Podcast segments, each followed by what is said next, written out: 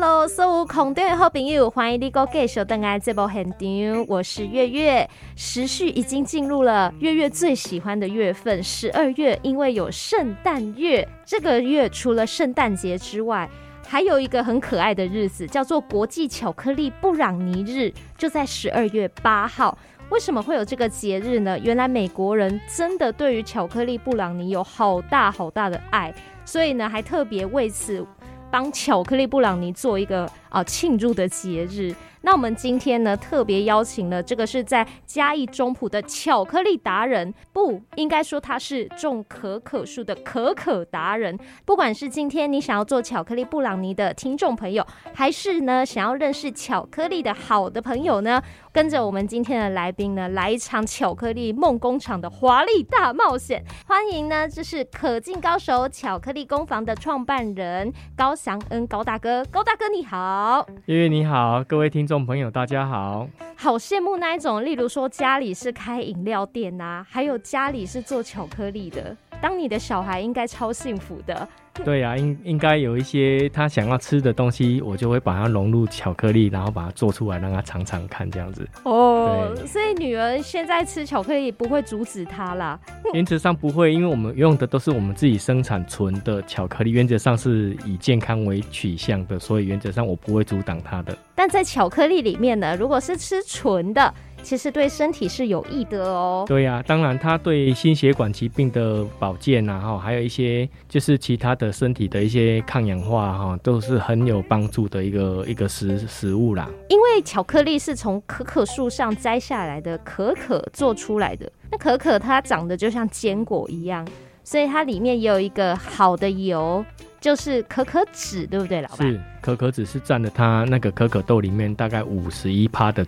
的那个比例哦，太好了。那我们做巧克力布朗尼的时候，里面会用到的巧克力会含可可脂吗？原则上哈，像我们的做法就是说，我们会用七十五发纯的黑巧克力下去制作，哦，所以原则上我们会保留它原有原豆的一个可可脂在里面。可是我在查食谱的时候，我看有的人是用可可粉做，哎，这样会有可可脂吗？可可粉的这个制成哈，原则上是已经把可可脂拿掉了。所以原则上，这个可可粉里面是没有任何的可可脂的存存在啦。用这个来制作的话，原则上你你们尝到的是只是那个巧克力的味道，嗯，并没有巧克力的营养。那先跟大家介绍为什么会有这个日子吼。其实呃，巧克力布朗尼它的由来有三个传说，不晓得老板在做的时候有没有听过？有一个是说吼，厨师他不小心把融化的巧克力放到本来要制作饼干的面团里面。那还有一个说法是，厨师在在做巧克力蛋糕的时候，他发现面粉不够用了，所以做出来呢像黑黑扁扁的饼干。那还有一个传说是说，有一个家庭主妇，她在做巧克力蛋糕的时候，她发现家里没有泡打粉，所以没有办法膨发的情况下，做出来的甜品呢就会是一个湿湿软软扁扁的。但是却意外呢，正中大家的胃口，它就是巧克力布朗尼。这样我觉得刚开始接触是用美式的做法，我不能接受，因为就像月月讲的，哦，很厚重嘛，它就很很很黏啊，很难以入口。所以原则上我就把它做了一个改变。你们家也有卖布朗尼，是，但是跟外面的不一样，可能口感上我们会觉得比较爽口跟轻盈一点。因为我们把这个制成，就是把全蛋的部分，我们把蛋白分离出来做打发的这个动作，让它充满了空气，嗯，然后再加其他的食材下去之后，让它变成一个像我们类似做蛋糕的一个方式，嗯，做出来的那种口感是会比较来得轻盈，比较。比较松松软软的，对，不会那么厚重的。对，市面上的巧克力布朗尼是比较硬一点，制作布朗尼的成分还蛮单纯的，包含就是巧克力啊、奶油啊、糖啊。蛋啊，面粉，然后只要有一个烤箱，哎，不晓得微波炉做不做得出来？原则上不太适合，还是要烤箱。因为你如果说面粉的话，你如果没有一个温度很高的一个环境下，它它没办法去熟成哦。所以原则上吃出来可能会你会觉得说有点面粉的那种腥腥味很重。嗯，那老板说哦，一般吼外面的人做啊，蛋啊、面粉什么，我们应该就是直接加在一起。对，啊，拉拉哎，对，然后直接入模，直接烤，是不是？是。那如果你做的话，你把它改良成吃起来比较不会那么腻口，老板的撇步告诉我们好吗？原则上哦，我是在学习那个烘焙的这个课程当中哈，我们有学到一些做蛋糕的技巧，所以我就把它应用到这个做蛋糕的技巧里面，就是把蛋白分离出来做蛋白打发的这个部分。嗯，所以意外的让我发现，哎，就跟蛋糕一样那么的蓬松啊，那么的松软啊，很很好入口，而且比较没有那种厚重的那种感觉。所以原则上哈，听众朋友你们也可以自己尝试看看，用打发的方式，再把其他的食材混合在一起。来做做看，嗯，我们做布朗尼的时候，蛋蛋黄也需要一起下去，对不对？是，蛋黄也要加到里面去的，加到那个食材里面啊，就是把蛋白另外拿出来做这样，然后把它打发，把它打发，对，这样做出来应该比一般布朗尼还蓬松，就像吃巧克力蛋糕那样，是有点像那种口感。啊，只是说巧克力蛋糕一般的话就是会加那个可可粉，也是一样加可可粉，哦、所以原则上它它的那个味道比较就是比较淡啊。那我们在做布朗尼的时候，巧克力有需要特别选过吗？嗯，原则上是建议说要有七十五趴以上纯度的，因为它里面的可可脂会保留比较多。当它在烤箱烤的时候，它的香气会就是散发到我们其他，就是这整个布朗尼的四周就对了，所以会香气比较足啦。哦，所以要买固态的那种一片一片的纯的巧克力。对，原则上是要用。哎、欸，我们我们说条纹巧克力啦，嘿就是说要保留可可脂的一个成分的巧克力。可可粉做得起来吗？原则上也是做得起来，只是说它的那个香气会比较来得淡啊，因为它少了可可脂嘛，是少了可可脂的香气，那剩下巧克力的味道是，嗯，那如果真的是对可可粉欲罢不能，我也有看过有人做出来，上面再撒一层。糖霜或是可可粉，还看起来也很有圣诞节的感觉。对，那个那个只是一个装饰啦，原则上是、哦、等于说，我我是觉得说，你要把这个巧克力的味道是融在里面的，不是只有在表面，因为你吃到里面是没有味道，那也没有什么太大的享受嘛。听众朋友，如果今天啊想要自己手做一个巧克力布朗尼，然后呢吃起来比较清爽、比较蓬松，然后还是保有巧克力香气的话。第一个 pebble 就是蛋白可以额外拿出来把它打发。是。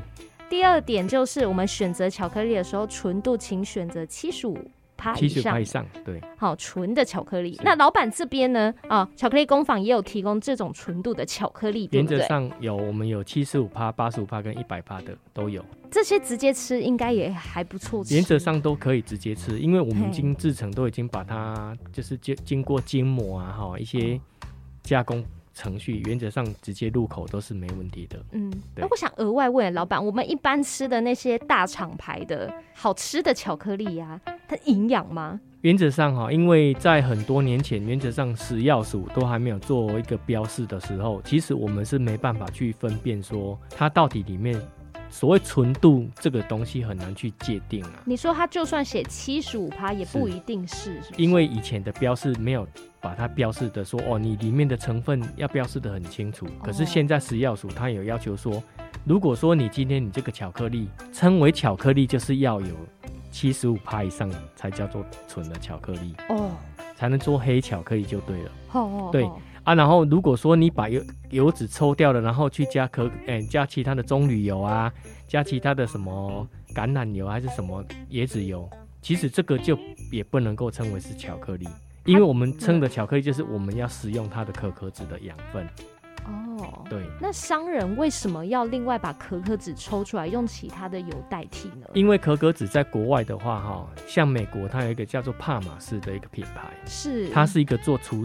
除皱霜啊，哈，嗯、然后一些什么就是祛斑的一些就是保养品跟一些化妆品，嗯，因为它可可脂它是很容易让我们人体吸收，所以原则上他们会把它用在这个更高单价的保养品上，对，所以可可脂本身是很好的一个天然的油，对。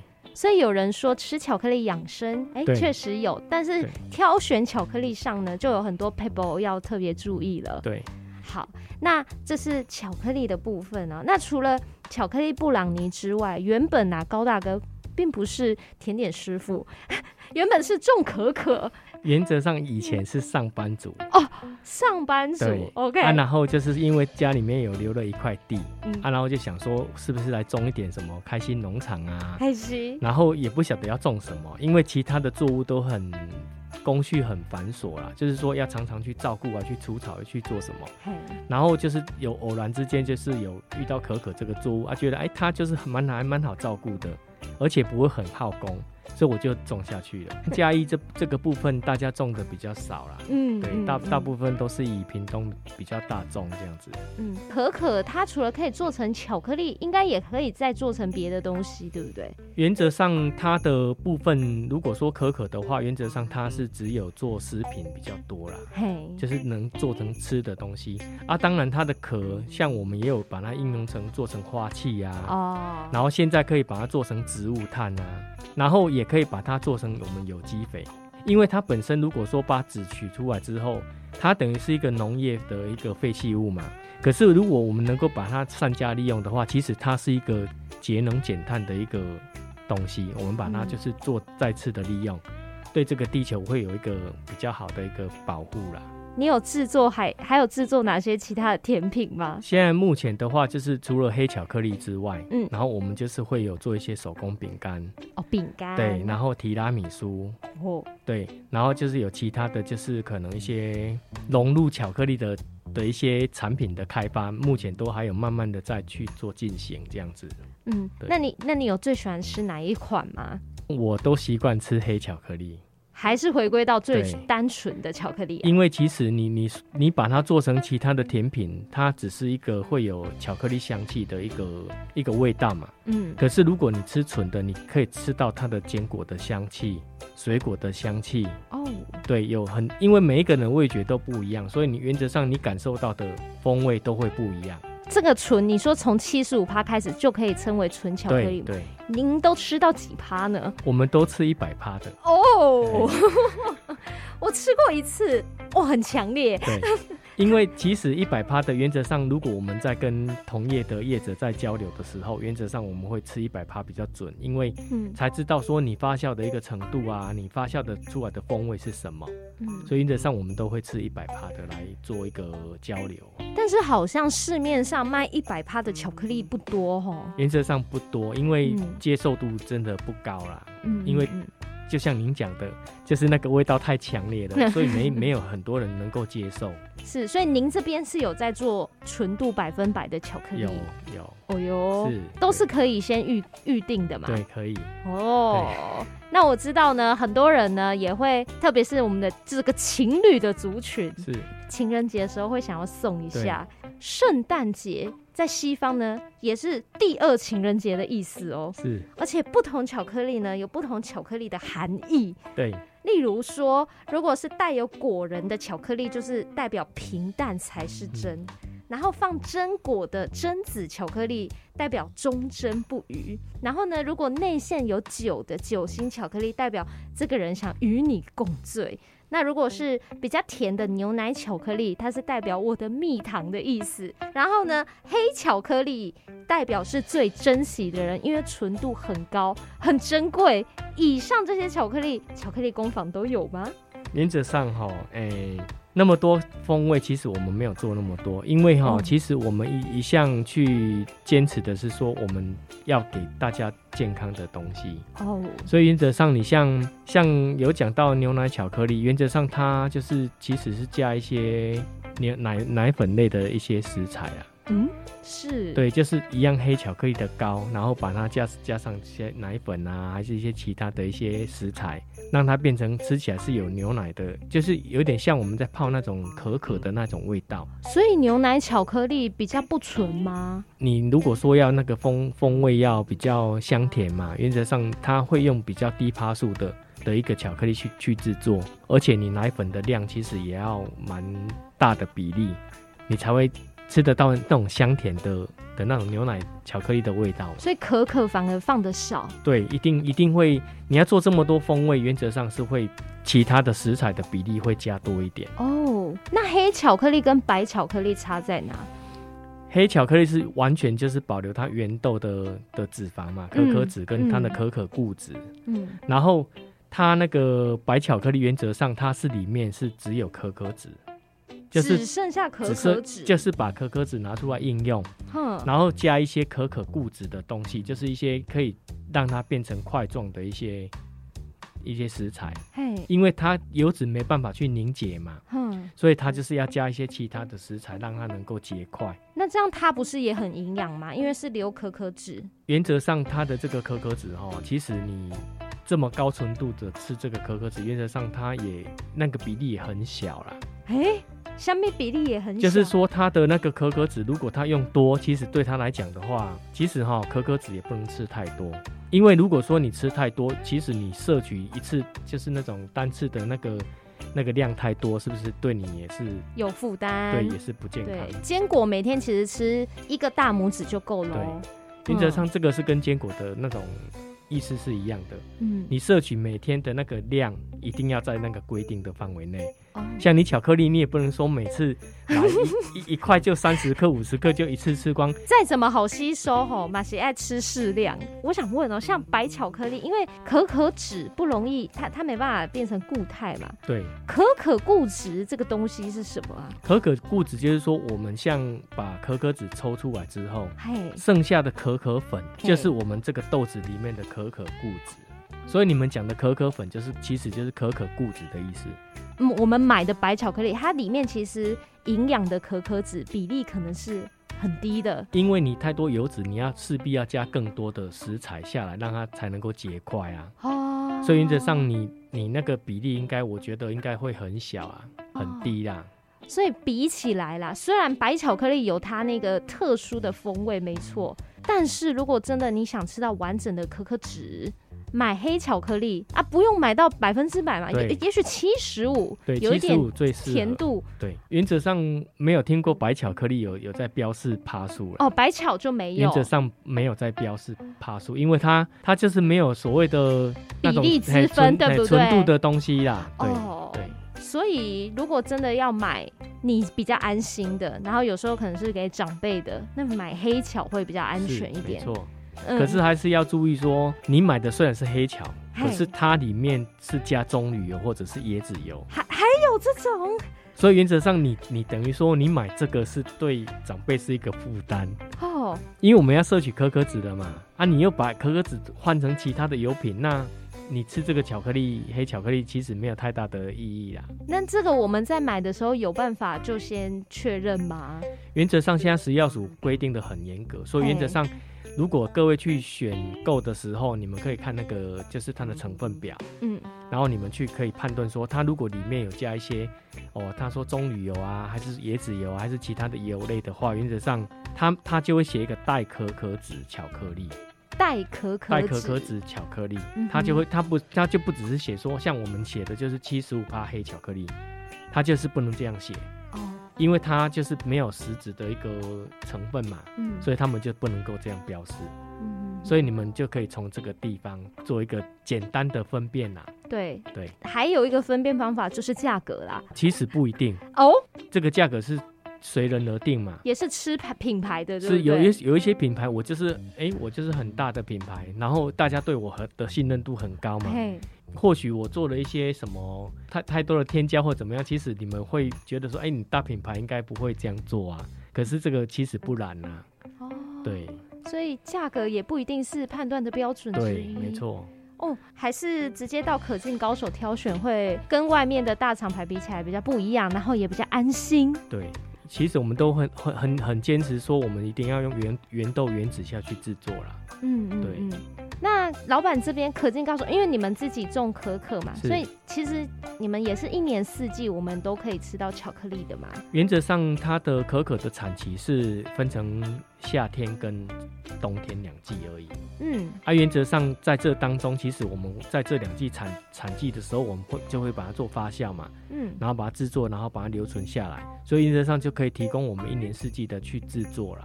天然的巧克力可以放很久吗？不建议放太久，因为如果说当你把豆子，如果你储存豆子是没有问题，如果在适当的环境跟温度、湿度，是它它是可以存放很久的。嗯，可是你把它制成巧克力，因为你放在冷厂里面，原则上它还是会有一些水汽，所以原则上，如果说买回去吃的巧克力，原则上除了说你吃完把它做一个比较好的一个保存，然后尽可能就是把它赶快食用完毕，这样是最新鲜、最健康的。了解，那我还要再跟听众朋友分享可敬高手有多么的高手哦。可敬高手目前呢、啊，才刚获得两年一度的台湾可可豆质量与风味品评竞赛二零二二到二零二三的这个甄选的金牌，这是一个什么样的比赛呢？原则上哈，这个比赛的话，就是其实台湾这个我我我得到这个金牌是一个台湾的一个选拔。赛的，你说全台的可可农的比赛是，是那是比可可豆吗？比可可豆的质量跟它的风味。哦，对，而且这个是算是我们台湾区的一个选拔赛，因为这个是将会代表，如果胜出的人的这些候选人的话，他们就是可以代表台湾去参加国际 COEX 的那个可可豆的竞赛。这一次比赛的可可可可农们多吗？这个的话我们不太清楚，因为嗯，这个都是由主办单位去去做一个遴选跟一些一些就是进行赛事的一些安排，嗯、所以原则上我们的部分只是把我们的豆子就是寄去那个协会跟这个主办单位去而已。是第一次参加嘛？我我是第二次参加。哦，那上次有得奖吗？上次是很很很遗憾的得到第七名啊。那怎么有办法在两年后就获得这么好的成绩？诶、欸，其实这样讲好了，因为我们的树哈是逐年在成成熟嘛，所以原则上可可树它的一个一个部分跟一些果树其实大同小异。其实你果树如果越成熟的，代表它的营养跟它的那个丰富度会比较高，跟老长的概念一样。对对对，跟那个像麻豆老长的柚子那种意思是一样，就是没没季嘛。啊，就是靠汤，啊，虽然无大点，不过就是做做好食，类似就是安尼一个概念。啊，那可可树的寿命会很长吗？原则上，可可树的寿命可以最大可以到三十年啊。哇，对，那老板的可可树现在几岁了？我现在的园区大概九岁左右，哎，九岁就可以拿金牌了。原则上哈，你可可树如果要拿来做巧巧克力的话，它的油脂丰富度至少要五年以上。就是五年以上的可可树，就是开始会它的油脂会比较丰富。哦、原则上，你做出来的风味跟你的一个顺口性会比较好。嗯哼哼，对啊，然后它的一个最壮年的的时期是大概十年至二十年，这个是它的壮期啊，就是说它最、嗯、最好的状态的一个树的树龄。所以在两年后，你们家的树就十一岁了，开始要进入壮年期，是没错，要风味要更加的丰富了。是那以台湾来说，可可树的大宗应该是在屏东。屏东是哦，所以现在嘉义除了你之外，还有其他可可农吗？也也有听有听到说几位农民他们有在就是栽种。啊，原则上的话，做成巧克力的话，应该是只有我们我跟主企有另外一位农就是农民，我们有是就从栽种到制成巧克力这样子而已。嗯，我想可以拿到金牌，一定是有更出彩的地方。这次的一些回馈，或是评审给老板的一些建议，可以跟我们分享吗？哎、欸，这次看到评审们给给我们的一个评语是说，我们的巧克力吃起来哈的很多风味都是很均匀的哦，而且油脂是很丰富的。然后它的那个，因为有一些风味有一些会比较突出，像有一些酸味会比较明显，嗯，有一些坚果味会比较明显，就是说它的一个整个。评比的过程当中，它是会针对每每一个，因为我们不是专业评审，原则上这些评审他们都是有得过奖牌或者是国际的裁判的资格，然后由他们来评，因为他们的舌尖会比较灵敏，所以他们能够尝出那种我们一般人可能尝不出的那种风味，所以他们就会根据自己他尝到这一这一支巧克力的一个风味。他会写写上他的一个评分的分数啊。当然有几个大项，原则上他就会针对这个大项去做评分。哦，然后之后有八位、十位的评审，他们总总挂他们的一个计分，嗯，然后会产出我们的金牌、银牌、铜牌，佳作两名这样子。好好好，对。老板，你有吃过其他可可浓的巧克力吗？原则上哈，这种机会不多啦，因为、哦、因为哈我们在嘉义嘛，我们身处嘉义，然后他们这些大宗的业者都在屏东，而且我们也没有说太多时间或者是机会去跟他们交流，所以原则上一般吃到的都是比较国外的豆子比较多啦，因为我们没有机会去跟他们做交流的这个动作啊，然后。现在台湾有一个协会，有成立一个台湾可可暨巧克力的产业协会。嗯，我觉得应该我会加入啦，然后就可以跟其他的可可农，我们可以去做交流。嘿，对，你请问可敬高手的可可，呃，这次拿金牌很厉害嘛？你觉得跟其他的可可比起来，吃起来的感觉是落差在哪里？其实怎么讲，我是觉得说，其他得奖者他们的风味会比较。可能有单一个风味比较突出，嗯，啊，我的应该是说比较均匀，嗯，他们他们的这些这些风味我都有，只是说我不会说特别哪一个风味比较突出。哦，所以变成说，如果你其中一个比较突出，是不是会压过其他的一个？风味的一个感受嘛，嗯嗯嗯，啊，像我的话，原则上他们是说我的比较平均，就是什么风味都有，哦、啊，大概那个比例都差不多，哦，那吃起来都很丰富，不会说谁的味道比较少。对，那台湾可可跟外国的可可比，吃起来会一样吗？原则上哈，这个可可的风味哈，其实是从栽种开始，取决于环境，对环境，你你栽种的环境嘛，然后你。就是你使用的一些，就是肥料啊，还是一些其他的有机的的这些食的这些材料啊，哈，然后你管理的方式啊，啊，其实最重要是说你是发酵的功力啦。哦，发酵的功力。因为可可豆它是要经过发酵，它才能够去把它原来的那个生涩的豆子变成有苦味、有酸味、有。其他的坚果的味道有其他的一些风味产生，就是因因为发酵这个过程，好像在烤咖啡豆的感觉哦。对，差不多。其实人家说咖啡豆跟可可豆是他们是兄弟啊。那你可以用烤咖啡的方式烤它吗？烤咖啡豆的温度会比较来得高哦。对，因为它的可能这样讲好了，是说他们两两个那个品相的话，它的结实度不一样哦。咖啡豆比较结实。所以原则上，它要用比较高温啊，然后比较长时间去烘烤它，嗯嗯，它才会能够让它变成熟豆嘛。可是可可它，可可豆它比较就是人工，人工它怕它怕打瓦啦。哦，安尼，它怕，所以讲咱免用这高温，免用这长的时间去个烘。因为你烘了吼，烘过头吼，就变成臭灰搭给你。哎，对，啊你你就食无啥其他的诶诶诶风味啊。哦，安尼唔就低温低温加烘就好啊。有差不多拢伫一百多度。嗯哼，就一百二到一百五左右。啊，就烤个可能二十几分钟、三十分钟。嗯，对我知道。炭烤箱啊。嗯，有的人会烤咖啡豆吃，可可豆可以烤来吃吗？原则上，可可豆也是，就是我们有，就是把它制作成可可坚果这样子，哦，也是可以直接这样吃。哦，好期待哦！所以现在如果去可敬高手参观的话，也可以看到可可豆。原则上可以，可以品味看看哈。对对对。哦，那我今天会收获很多心得。当然，今年就是刚好圣诞节，我们如果又今天听到。节目的天啊这种朋友呢，认识到了来自中埔的可可农，我们的高大哥。然后，如果你想要做一个美味之余也营养有兼顾的巧克力呢，可以到可敬高手。然后不想自己做，也可以到可敬高手。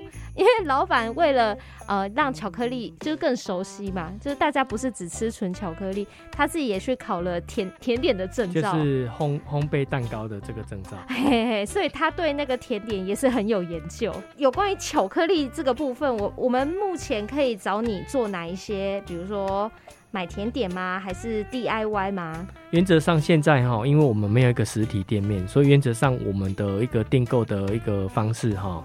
就会是我们的粉砖那边 message 这边做讯息的的留言，嗯，还是说如果知道我的电话就可以直接跟我联络。原则上我们现在目前是用这样的方式去贩售，嗯，对。会使找黑可敬高手巧克力工坊诶，脸书粉丝专业是。让自今年的圣诞节呢，你的朋友、情人、家人吃到这个巧克力，会觉得，哎呦，好像某沙港哦。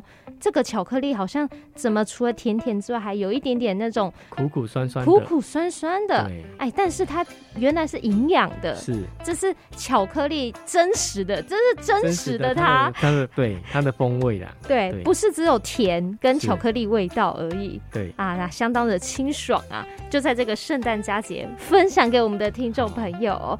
好，那我们今天上了一课，对。非常谢谢高大哥，我提前祝你圣诞快乐。好，谢谢月月，好，也谢谢各位听众朋友。